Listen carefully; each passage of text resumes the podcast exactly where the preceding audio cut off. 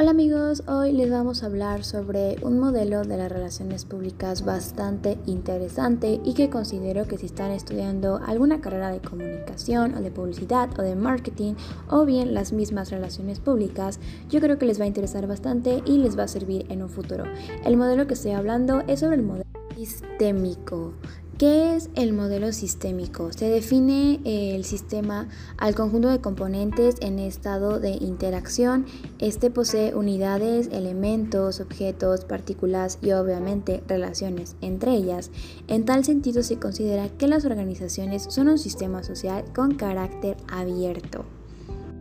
El enfoque sistémico sirve como guía para interrogarse sobre el comportamiento de un sistema a diferencia de otros sistemas, en este caso el enfoque analítico, el enfoque sistémico engloba, la totalidad de los elementos del sistema estudiado, así como sus interacciones y sus interdependencias.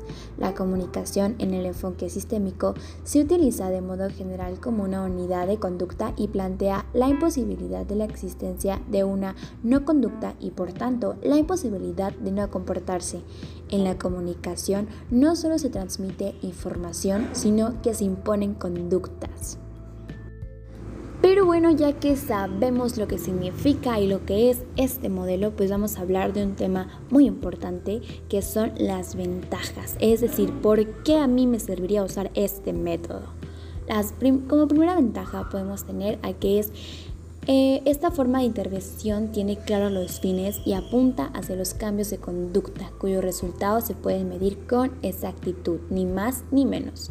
En un tiempo breve también se resuelve el origen de los síntomas graves y agudos de los problemas específicos, que en otros modelos requiere de un tiempo más prolongado, es decir, te agiliza el proceso en un 2x3. Bueno, no tan rápido, pero sí te agiliza mucho más el proceso.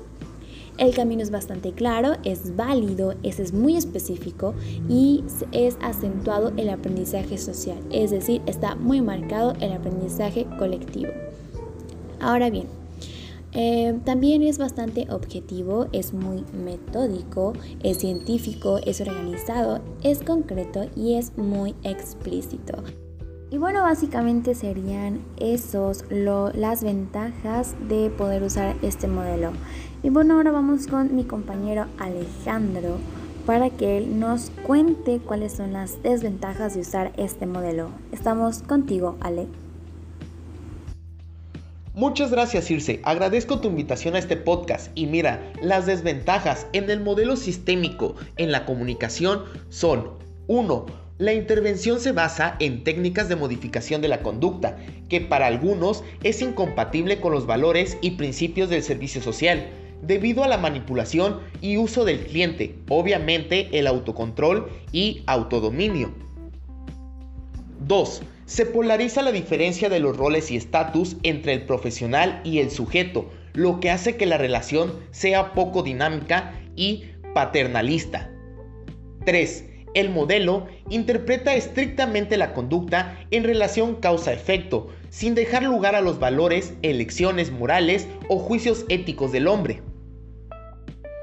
Por último, la modificación de la conducta no encaja a veces con determinadas prácticas culturales. La inadaptación puede ser fruto de un proceso de supervivencia. Por lo tanto, algunos cambios de la organización no son aceptados por el colectivo y terminan por salir, es decir, se adaptan.